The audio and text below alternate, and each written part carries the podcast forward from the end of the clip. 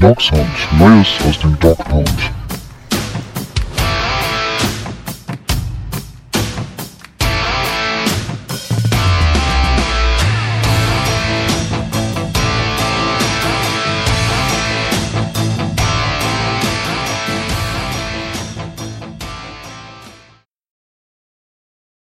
Herzlich willkommen zur neuen Folge Dog Sound.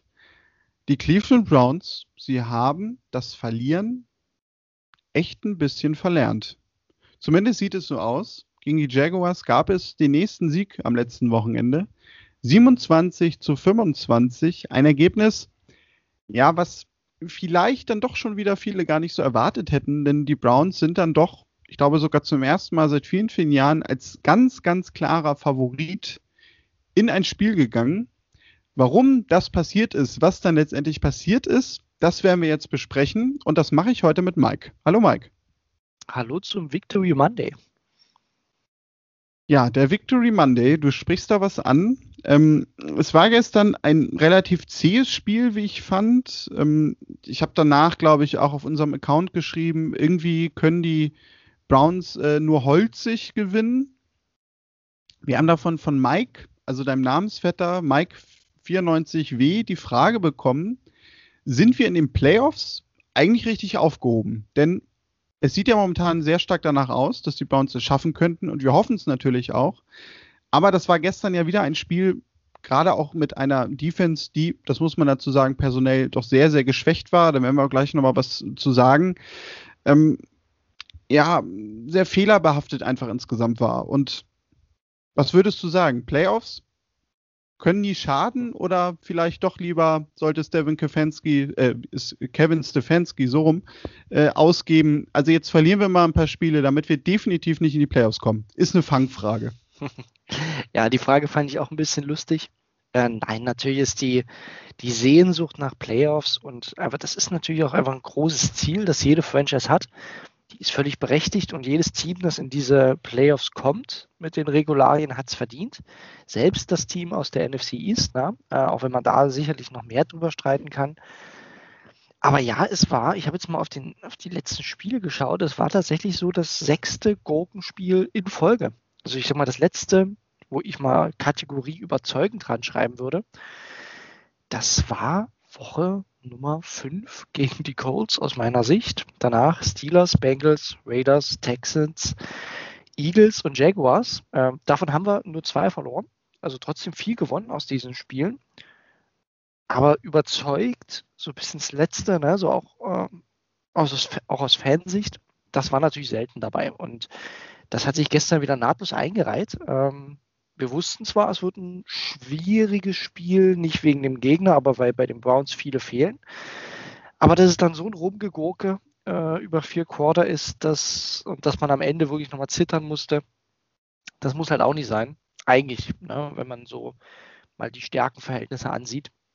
Von daher kann ich auch jeden verstehen, der ja, jetzt nicht überzeugt war. Ich habe gestern auch geschrieben, Daniel, ne?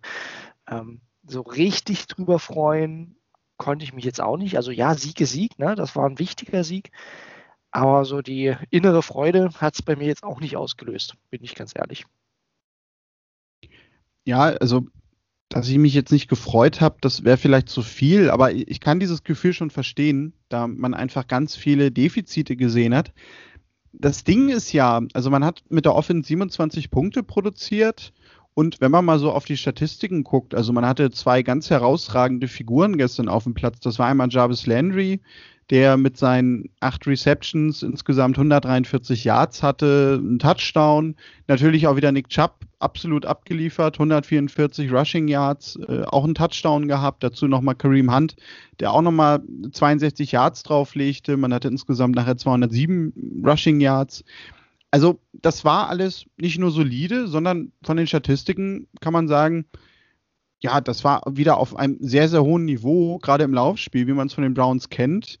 Ähm, wenn man dann natürlich zum Passing kommt, ähm, ja, da war Baker Mayfield immer noch keine Interception geworfen seit vielen Wochen. 258 Yards insgesamt, 19 von 29 angebracht, zwei Touchdown-Pässe. Quarterback-Rating von 116,7. Liest sich alles nicht so ganz schlecht, aber da haben wir dann zwei Fragen zu bekommen. Einmal von Davy. Hab schon vor Wochen äh, kritisch zu Baker gefragt, jetzt nochmal. Wo ist der Baker aus dem ersten Jahr? Was ist da los? Und Sebastian Meyer fragte, was ich mich frage, wie sehr leidet Baker darunter, dass er den vierten Head Coach hat? Dazu muss man sagen, ich sagte es gerade, die Statistiken lesen sich bei ihm eigentlich ganz gut. Er hatte halt gestern so zwei, drei Pässe dabei, Mike, wo man echt dachte, boah, also den freien Receiver zu überwerfen wie zu, oder schlecht anzuspielen, wie zum Beispiel gestern einmal bei Bryant, das wäre ein sicherer Touchdown gewesen. Das führt jetzt halt wieder zu diesen Fragen. Ist das ein bisschen überzogen oder ja, vielleicht doch angebracht, weil das mal wieder unterstreicht, was viele seit doch einigen Wochen befürchten, nämlich, dass er einfach nicht der konstante Quarterback sein wird und auch nicht mehr wird, äh, den wir in ihm vielleicht auch sehen, also gerade wir beide.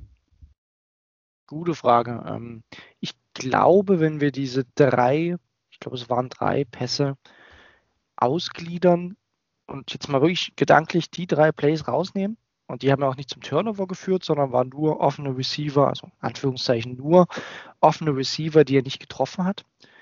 Da würde man sagen, Baker Mayfield hat gestern ein richtig gutes Spiel gemacht. Und zwar wirklich auf, auf hohem Niveau.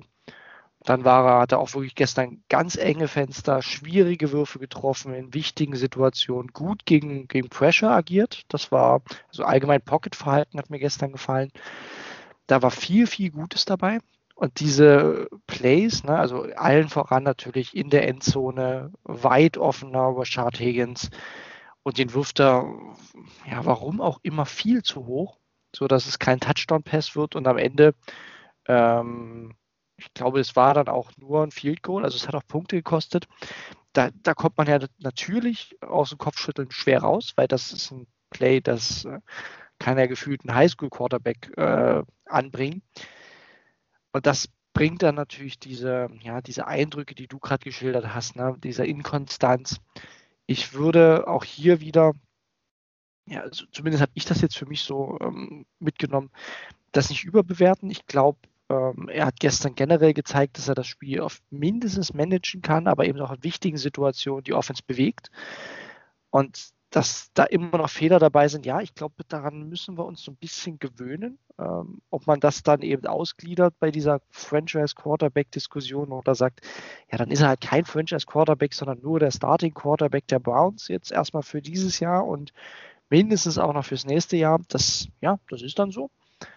Ähm, aber die Leistung war jetzt deswegen nicht schlecht. Ne? Also er hatte auch gestern nicht das Spiel weggeworfen oder ähnliches. Die Offense hat fast 30 Punkte äh, aufgelegt und hätte noch mehr aufgelegt, hätten die Referees da nicht äh, ihre Finger im Spiel gehabt.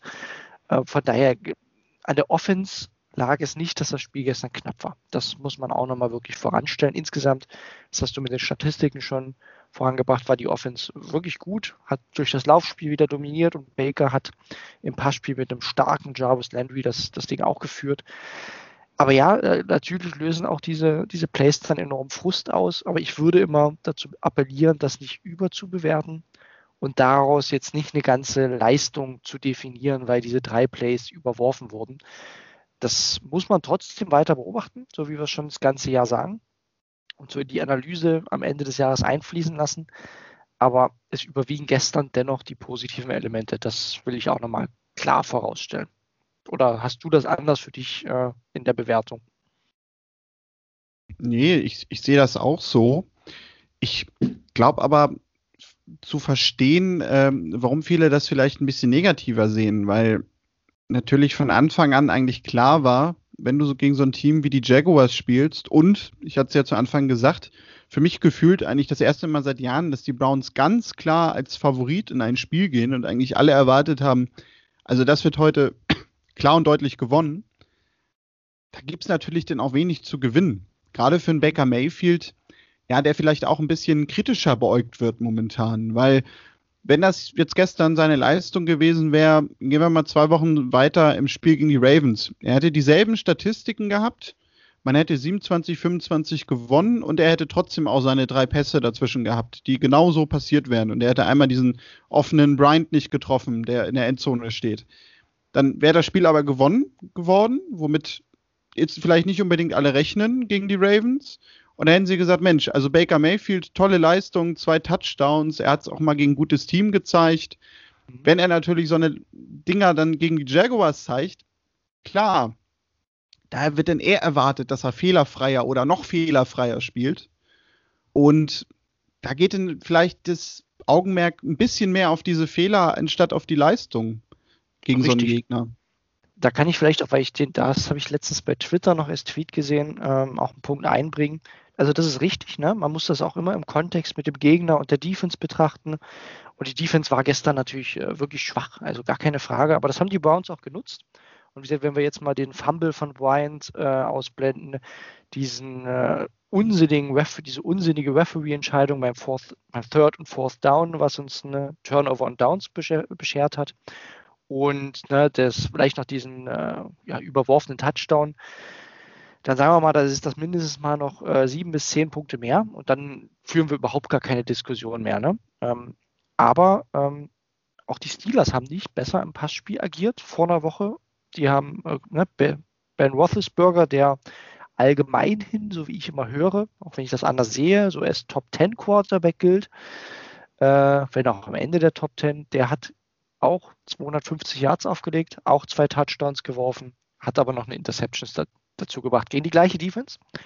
Ähm, auch Deshaun Watson, der hat sogar zweimal schon gegen die gespielt, der hat äh, ein bisschen mehr geworfen, aber jetzt auch ehrlich gesagt nicht weltbewegend äh, in den zwei Spielen. Also das war schon jetzt, wenn wir so die, die Leistungen vergleichen, das war schon auf dem Niveau, was auch andere Quarterbacks gegen die Jaguars äh, ja, ja, geworfen haben und äh, eben offensiv aufs Board aufgelegt haben. Also das war kein Ausreißer nach unten, er war da voll im Mittel, kann man sagen. Und von daher, ähm, ja, tue ich mich schwer, da eine große Kritik zu dem, dass er, wie gesagt, die Receiver treffen muss, wenn die so frei sind. Das, das weiß er auch selber, das hat er direkt im, im danach auch via Social Media nochmal bestätigt, dass er jetzt auch nicht zufrieden war mit seiner Leistung aufgrund dieser Plays. Da ist er auch selber selbstkritisch. Ähm, das ist wiederum gut, ne? dass er da sich jetzt nicht zurücklehnt und sagt, was habt ihr eigentlich? Das war doch gut von mir. Also das finde ich eher noch eine positive Eigenschaft, dass er das selber auch sieht. Und es bleibt weiter zu beobachten, ob das äh, noch konstanter wird. Also es gibt berechtigte Zweifel daran, dass das ob das konstanter wird. Aber Stand jetzt äh, würde ich da einfach kein Fass aufmachen. Ähm, es war ein Sieg und der Sieg war nur so knapp, weil die Defense ja, verletzungsgeplagt da nicht so ganz mitgespielt hat. Ja, dann kommen wir vielleicht nochmal zu einem Spieler, den habe ich eben schon erwähnt mit seinen Statistiken. Über Nick Chubb reden wir jede Woche, aber Jarvis Landry mal wieder ein Spiel gehabt, das mit den Statistiken sehr, sehr auffällig war. Er hat ja nun sowieso immer seine mindestens zwei Receptions. Es gab ja gestern auch diese Statistik, dass er da so einen ewig langen Streak hat, der für die NFL auch noch sehr, sehr selten ist. Der ist jetzt, glaube ich, irgendwie auf Platz zwei. Ich weiß leider die Zahl echt nicht mehr.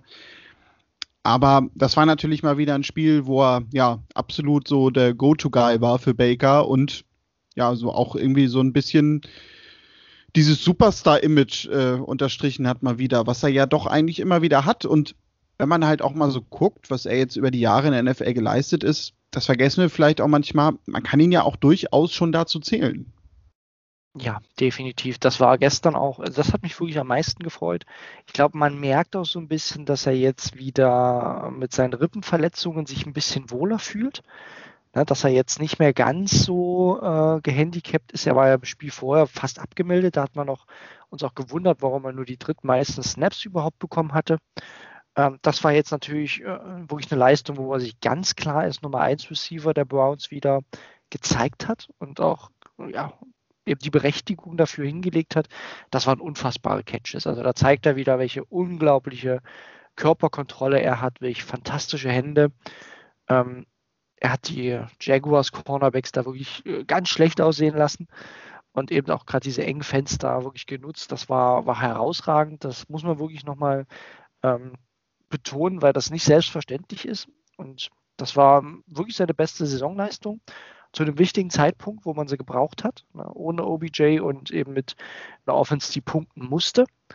Und er hat abgeliefert. Also das war auch, ne, wo wir, wir hatten ihn in der Saison auch ein paar Mal kritisiert mit den Drops und dass er eher unauffällig war. immer gut, also er war jetzt nie, nie katastrophal, aber ähm, er hatte schon ein paar Spiele, wo er so ein bisschen unterm Radar war und auch eben durch ein paar Drops aufgefallen ist. Ähm, gefühlt wird er wieder fitter, fühlt sich wieder wohler und ist jetzt ein ganz wichtiger Mann auch für Baker. Ähm, genau zum richtigen Zeitpunkt, wenn es jetzt ins Saisonfinale geht. Ja, und das war gestern durchaus etwas Auffälliges. Also er hat wieder mehr Snaps bekommen. Es waren letztendlich dann in Anführungszeichen nur 61 Prozent, aber damit hat er äh, genauso viel Rashad Higgins, oh, heute habe ich es echt mit den Namen.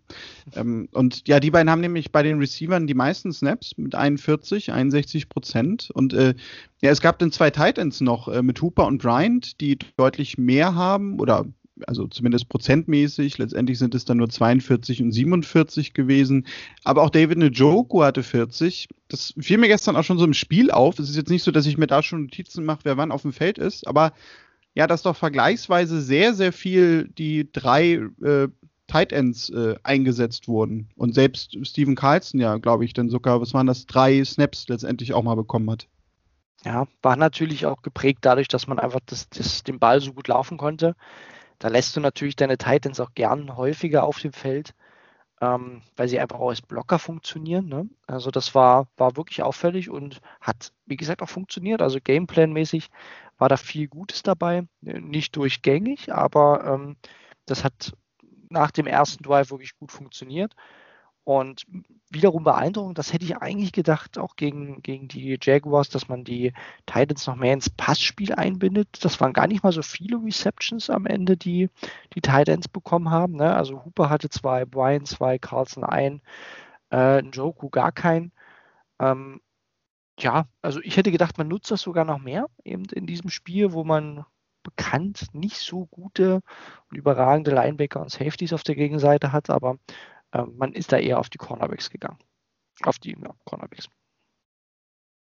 Ja, und dann kommen wir vielleicht damit auch schon zur Defense. Ähm, ja, also bei der Defense wussten wir vorher eigentlich schon, das könnte anstrengender werden als gedacht, denn es haben einfach ganz, ganz viele Spieler gefehlt. Ähm, dann gab es noch das Problem, dass ähm, Harrison Jr. gleich mit dem ersten Play raus war und äh, dann Karl Joseph auch noch aus Feld kam als Strong Safety. Wobei, da muss ich jetzt sagen, schwitze ich nicht automatisch Blut und Wasser, wenn er das Feld betritt. Aber ja, was, glaube ich, wir am meisten vermisst haben gestern, das war in der Front irgendwie der Druck, der da fehlte. Und äh, auch da haben wir natürlich eine Frage zu bekommen, äh, nämlich von Digital Veteran. Warum haben die Blitzspielzüge nicht funktioniert, beziehungsweise wo war überhaupt der Druck? Ja, den haben wir gestern alle vermisst und war auch ja, massiven Grund natürlich, warum die, die Defense so große Probleme hatte gestern. Gegen eine Offense, wo man ja auch nochmal sagen muss, ne, ähm, das wirkte auf dem Papier mit den Ausfällen auch, die die Jaguars hatten, eigentlich wie ein Matchup, wo man sagt, okay, das kannst du auch mit der zweiten Garde ganz gut im Griff behalten. Aber, das will ich auch nicht unterschlagen, äh, wirklich auch mal ein Lob an äh, den gegnerischen Quarterback, Mike Glennon, der sein erstes Spiel seit 2017 gemacht hat, ähm, das war wirklich auch gut von ihm. Der ist den Ball relativ schnell losgeworden. Auch vom Gameplan her wusste oder hat man das schnell gesehen, dass die äh, darauf setzen, ne? schnelle Plays, kurze Pässe und äh, Mike Lennon da quasi als Game Manager zu initialisieren und das hat funktioniert. Also der war wirklich gut. Habe ich selber gestaunt. Äh, ich dachte, das sieht rostiger aus und ist fehlerbelasteter also ne, auch deswegen wieder im Kontext betrachten, ich fand wirklich, dass Jacksonville gestern eine gute Quarterback-Leistung gesehen hat. Nehmen wir mal die tiefen Pässe raus, aber ansonsten war das wirklich gut. Und ja, dann hat man eben gar keinen Druck bekommen. Und äh, Vernon hat ja noch eine ganz gute PFF-Note bekommen. Ich habe ihn im Spiel ehrlich gesagt nicht so gut gesehen. Also so gut wie die PFF-Note war. Ähm, und wen man hier mal herausnehmen muss und wirklich auch nochmal in die Kritik stellen muss, ist Larry Ogunjobi ähm, und allgemein so die Interior Defensive Line, das war ganz, ganz schlecht gestern. Da hat man sich regelrecht rumschubsen lassen. Und das führte eben dazu, dass man äh, ja auch dem, dem Laufspiel des Gegners natürlich Tür und Tor geöffnet hat. James Robinson hatte gestern äh, ein großes Spiel mit fast 130 Yards, fast 6 äh, Yards per Carry, 5,8 waren es das darf natürlich gegen ein Team wie Jacksonville nicht passieren, muss man sagen. Und gerade Ogunjobi, dem, wo wir immer schon gesagt haben, auf und ab, ähm, der hat gestern paar ganz schlimme Plays gehabt, wo er wirklich fünf Yards hintergepusht wurde von der O-Line, von den Guards. Ähm, das sah schlimm aus. Also ja, also die D-Line macht natürlich ohne Garrett Sorgen, das war klar. Aber dass sie so schlecht ist in etlichen Bereichen, das hätte ich dann auch nicht gedacht. Vor allem nach dem guten Spiel letzte Woche, wo sie ja so überrascht haben, war das nicht nur ein Rückschritt, sondern ja fast ein Zusammenbruch, muss man sagen. Also ich weiß nicht, ob du es anders wahrgenommen hast, Daniel, aber das war so ein bisschen der Kern der Probleme, ähm, dass die große Löcher erlaubt haben im Laufspiel und eben auch keinen Druck generiert haben. Ja, und da muss ich gestehen, das ist mir auch echt ein Rätsel. Also klar, Miles Garrett fehlt, aber wenn man sich halt äh, die Line, die da gestartet ist, äh, nochmal so anguckt, ne, also Vernon, Richardson, Ogunjobi, Claiborne, das ist jetzt nichts, wo man sagen würde, naja, also das wäre in jedem Team eine absolute B-Variante. Mhm. Ähm, und also du hast es gerade schon angesprochen, so Vernon nachher mit seiner Endnote, also die haben halt auch überhaupt keine Statistiken produziert. Also es gab im ganzen Spiel von den Browns nur zwei Quarterback-Hits. Die hat halt Vernon noch gesammelt und ich kann mich an den einen, kann ich mich erinnern, den zweiten, den hat man irgendwie verpasst, aber gut, das äh, passiert manchmal auch im Spiel, weil manchmal ist dann ja auch irgendwie der Ball schon raus und dann äh, findet dieser Hit irgendwie in dem Moment noch statt. Und es gab auch im ganzen Spiel der Browns nur einen einzigen Tackle for Loss, den die Defense produziert hat. Ja. Und das finde ich dann auch nochmal bezeichnend, wenn man guckt, wer den gemacht hat. Das war nämlich Terence Mitchell. also, ja, durch den Blitz wahrscheinlich dann, ja. Ja, und also da bin ich auch echt ein bisschen ratlos, gerade nach der letzten Woche. Also gut, dass jetzt Vernon nicht automatisch wieder drei Sex sammelt, das war zu erwarten. Aber dass das so in sich zusammenbricht und dann ja vor allem auch echt gegen ein Team, wo man jetzt nicht sagen kann, also die spielen jetzt gegen eine der besten drei äh, Offensive Lines der Liga.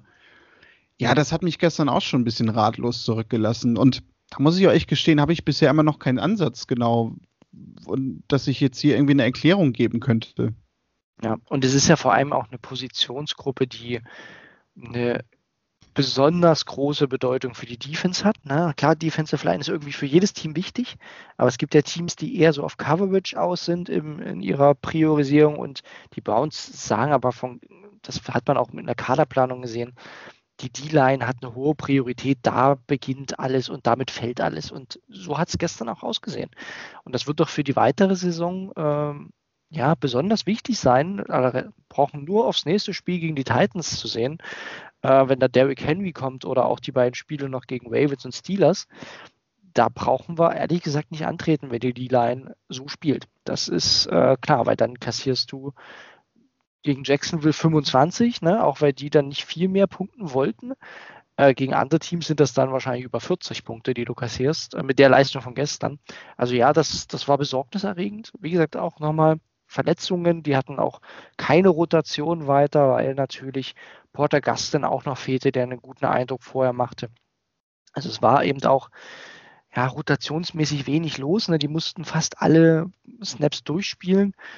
Aber warum, das habe ich auch gesagt, ne? das ist ein Jordan Elliott als Rookie, der durchaus ab und zu mal gute Eindrücke gemacht hat. Warum der dann nicht mal für so einen ganz schlechten Ogunjobi ein paar Snaps mehr bekommt, das habe ich dann auch nicht verstanden. Ähm, da hätte man ein bisschen mehr rotieren können aus meiner Sicht. Und ja, deswegen, das war gestern so der große Knackpunkt, warum das Spiel überhaupt so eng war.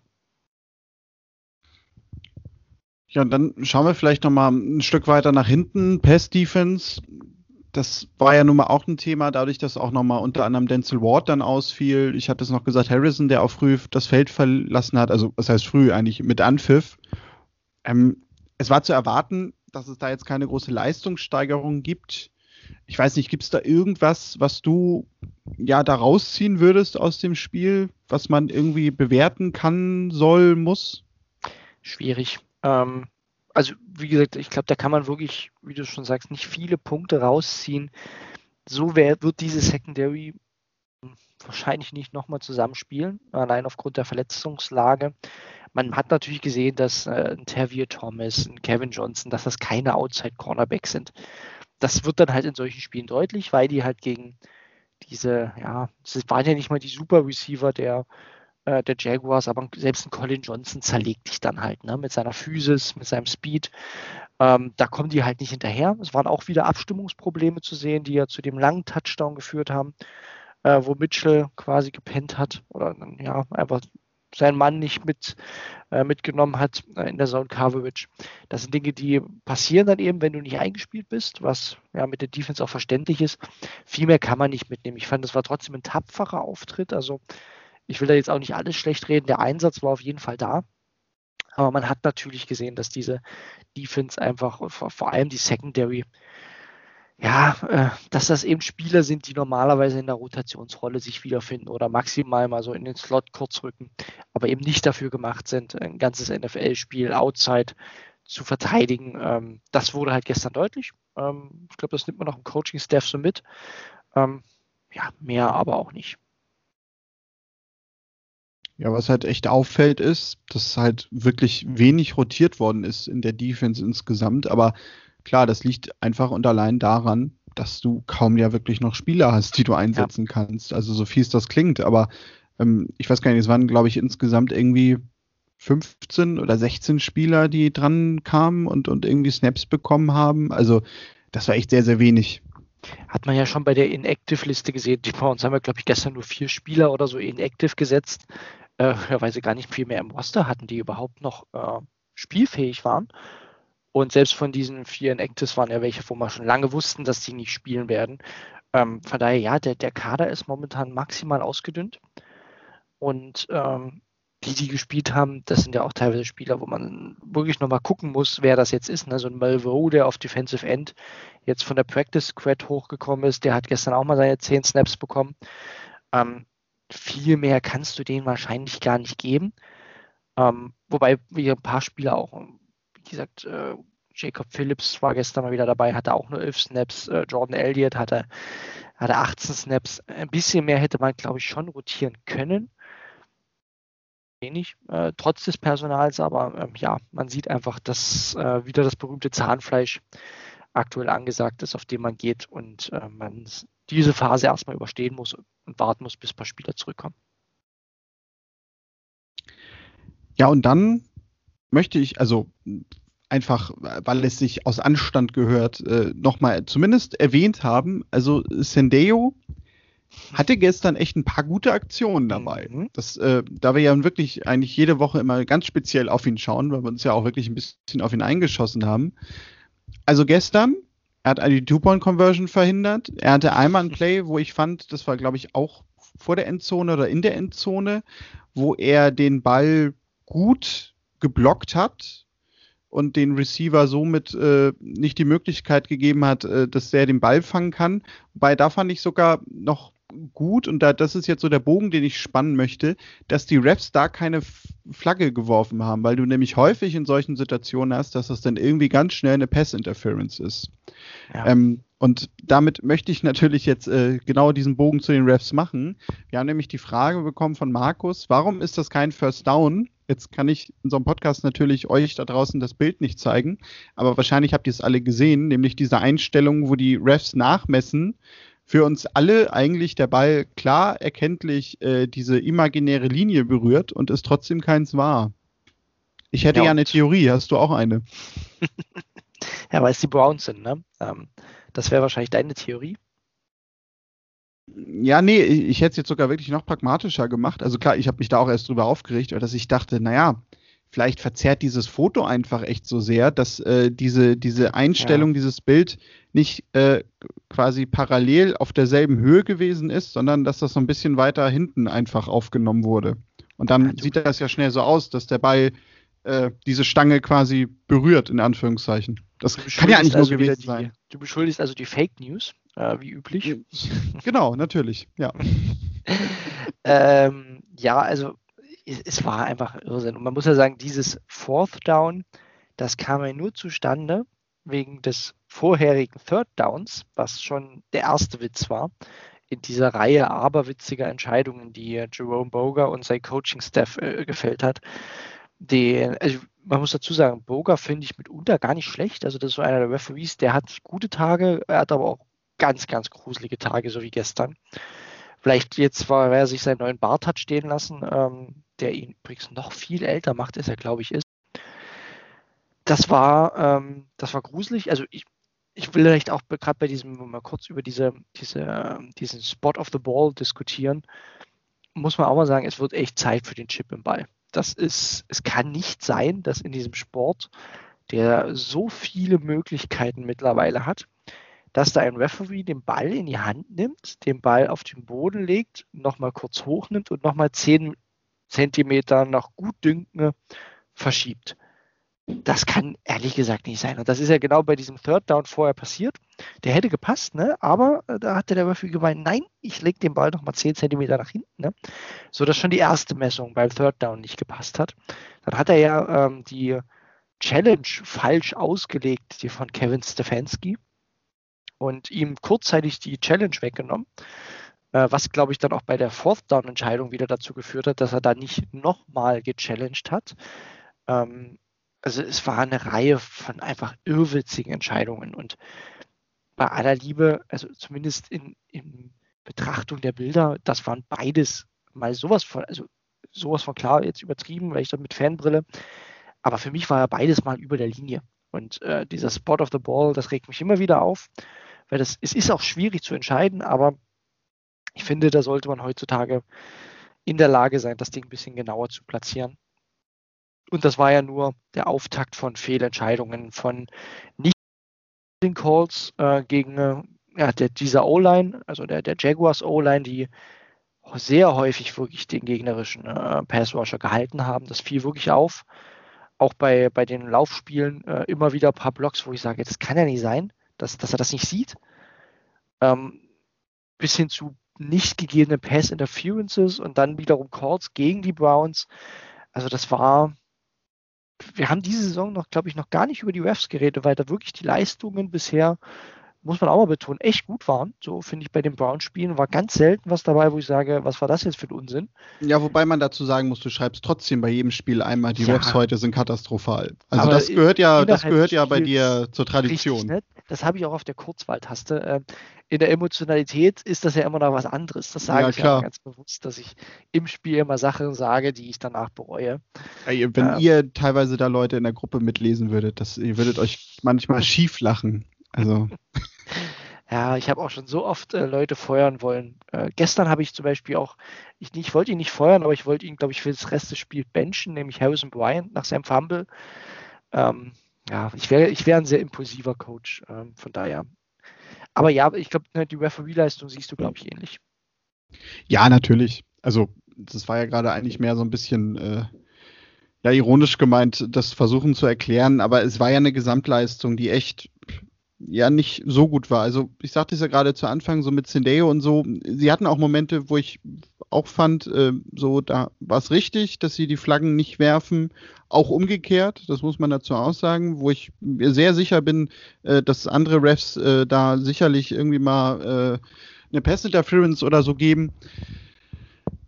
Aber es war insgesamt schon eine schräge Leistung, auf jeden Fall. Ähm, du hast es gerade schon gesagt, Boga mit seinem Team, die stehen doch, finde ich, eigentlich wirklich für auch eine sehr solide Leistung und vor allem auch eine sehr gute Linie. Gehen wir jetzt einfach mal davon aus, dass sie auch vielleicht mal einen schlechten Tag hatten hier und da. Und ja, ich glaube, mehr sollte man damit auch äh, sich nicht auseinandersetzen, weil das Spiel wurde gewonnen und gut ist. Genau. Ja, und äh, damit äh, blicken wir jetzt nämlich nach vorne aber bevor wir das tun, haben wir noch eine Frage von Michael bekommen, nämlich der sagt, eine völlig ungewöhnliche NFL-Saison und die Browns stehen 8-3. Gibt es da einen Zusammenhang?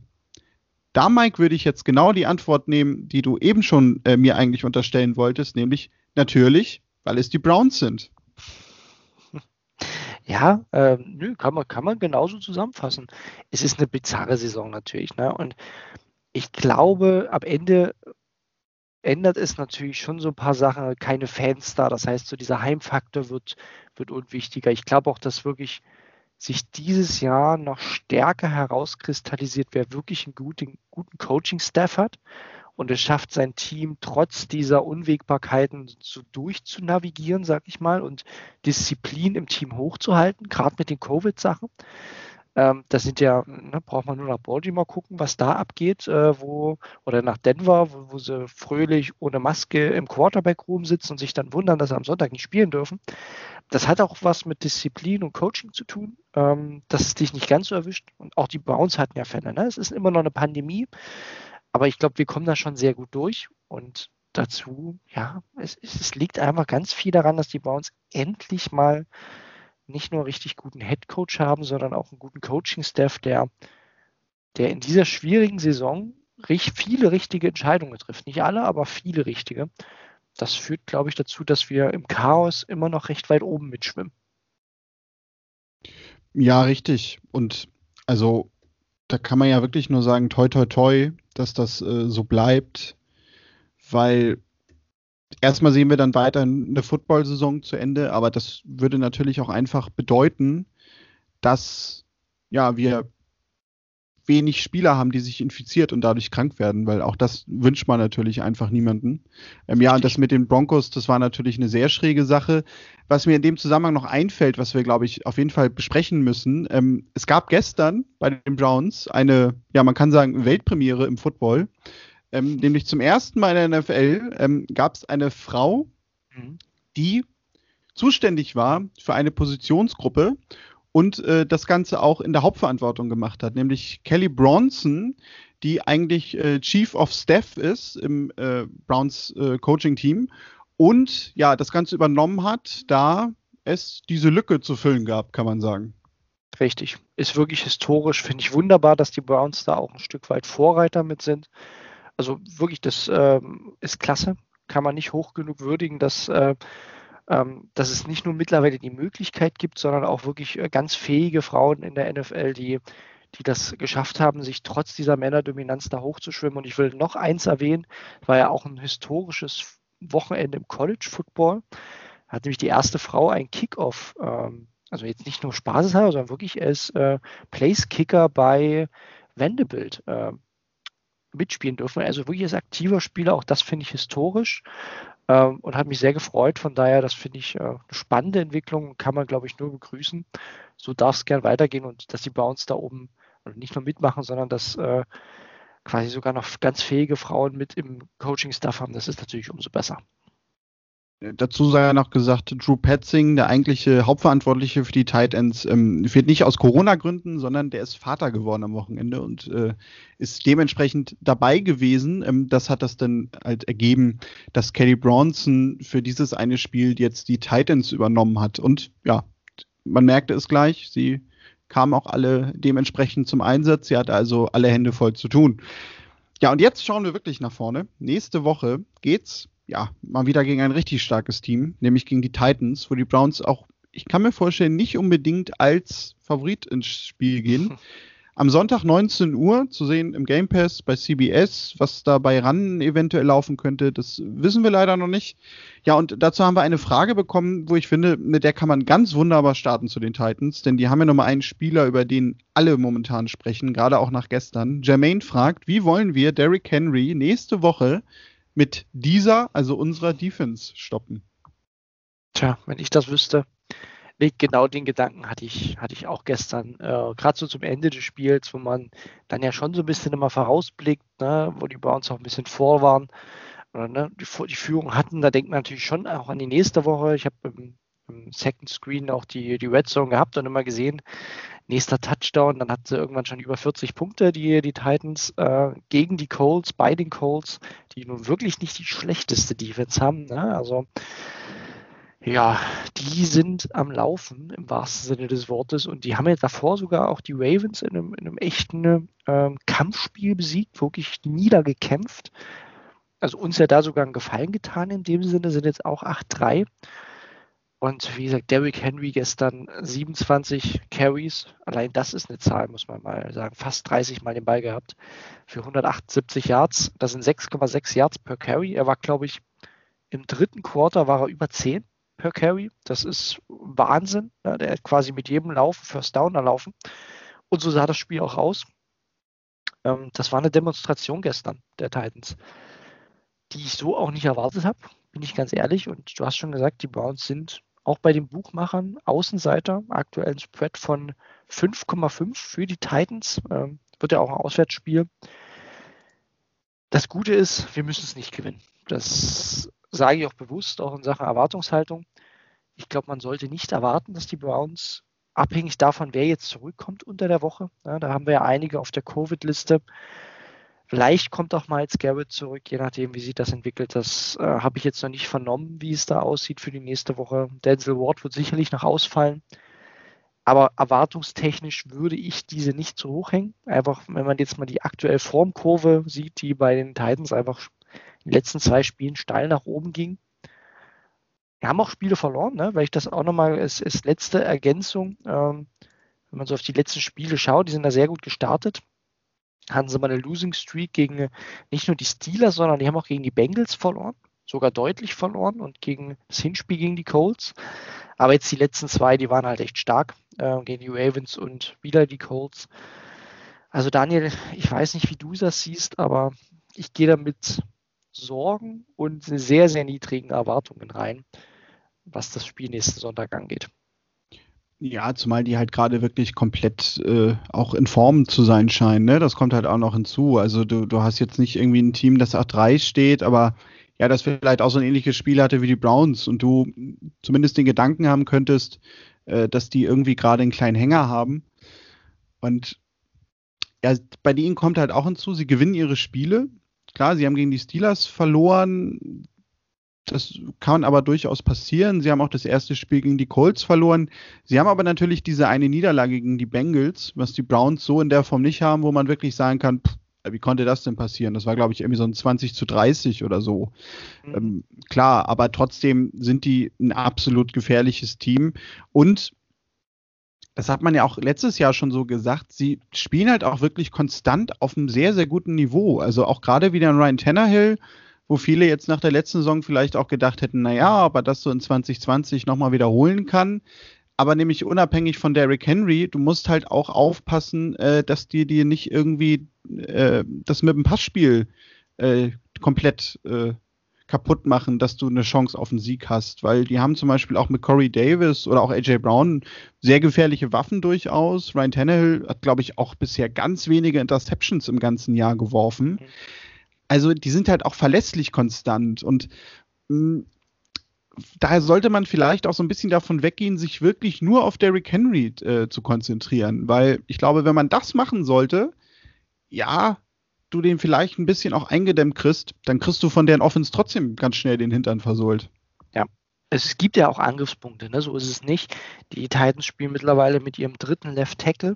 Ähm, das heißt, auch die haben Sorgen und auch deren Defense, die waren jetzt gestern mal ganz gut, ne? aber die haben auch echt Probleme in der Defense dieses Jahr. Die ist nicht gut.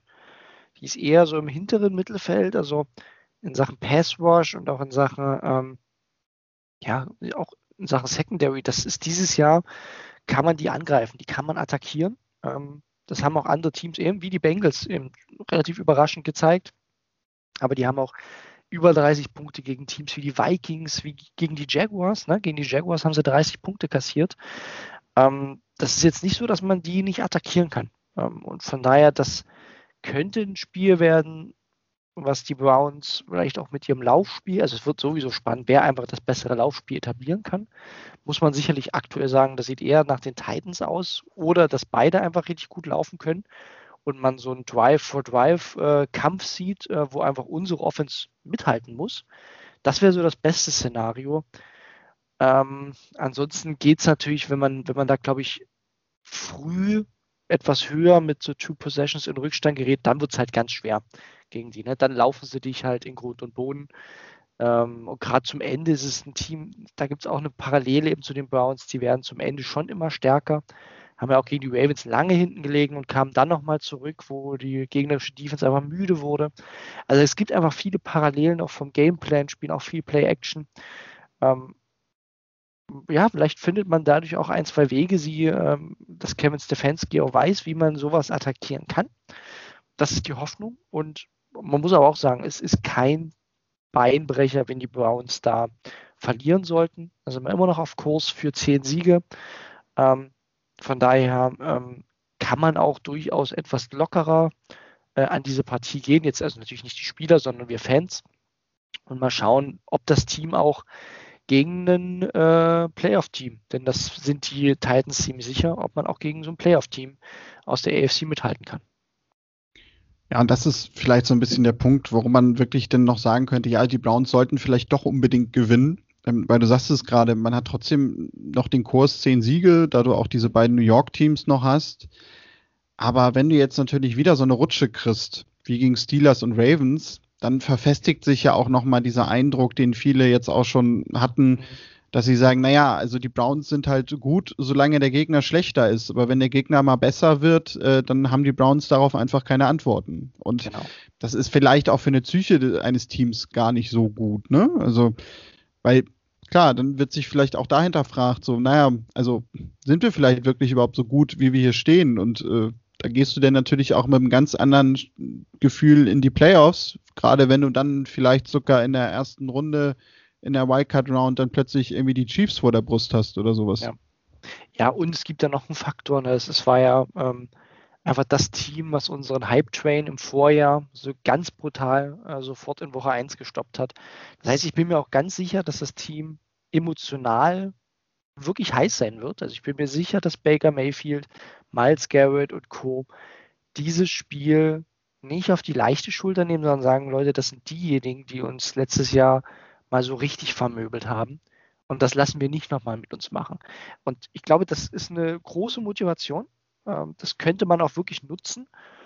Und äh, das, das stimmt mich durchaus positiv. Also es gibt etliche Elemente, wo ich sage, ja, da können die bei uns nicht nur taktisch attackieren, sondern auch auf der emotionalen Ebene und was die Motivation angeht, wirklich äh, vielleicht sogar die höhere Motivation haben, nachdem die Titans jetzt eben so ein, ja, emotional high schon verbraten haben mit dem Division-Sieg. Ne? Weißt du nicht, wie die jetzt top motiviert auf einmal gegen Cleveland spielen. Ähm, das kann auch sein, ne? dass die bei uns einfach das motiviertere Team sind. Ähm, das sind so die Faktoren, die, die man beobachten sollte. Und natürlich einfach, muss man einfach in den Tagen und Wochen sagen, wir werden einfach abwarten müssen, äh, wer spielen kann. Ähm, wie gesagt, Ward wird sicherlich nicht spielen können, aber äh, vielleicht Miles Garrett. Mal schauen, ob es irgendwo Covid-Fälle neu gibt oder auch beim Gegner gibt. Ähm, deswegen Analysen jetzt so eine Woche vorher sind ganz, ganz schwer. Man sieht einfach aktuell, wie unberechenbar das ist und man wird am Ende mit dem natürlich arbeiten müssen, was man einfach zur Verfügung hat. Ähm, das macht es einfach in dieser Saison immer schwer, das äh, vorauszusehen. Ja, und ich habe es schon zu Anfang gesagt, als wir den Blog eröffnet haben, ähm, Sonntag 19 Uhr zu sehen im Game Pass. Das Ganze läuft bei CBS. Ja, und sonst, Mike, sind wir, glaube ich, für diese Woche durch und werden dann in der nächsten Woche natürlich wie gewohnt in den Thomas Nowak Studios so besprechen, was dabei rumgekommen ist. So sieht's aus. Ja, dann, wenn ihr Feedback habt, schreibt uns gerne. Touchdown at brownsfans.de ist unsere Mailadresse. Sonst gerne natürlich auch bei Twitter vorbeischauen unter brownsfans.de. Und ihr bekommt natürlich auch dann zum Match im Laufe der Woche noch auf unserer Webseite brownsfans.de eine kleine Preview aufs Spiel gegen die Titans. Das wird Mike dann alles verfassen. Sehr, sehr lesenswert. Schaut da gerne vorbei. Werden wir auch bei Twitter natürlich verlinken. Sonst bleibt mir nur zu sagen, Mike, dir vielen Dank. Euch da draußen vielen Dank fürs Zuhören. Wir hören uns in der nächsten Woche wieder. Bis dahin, Go Browns!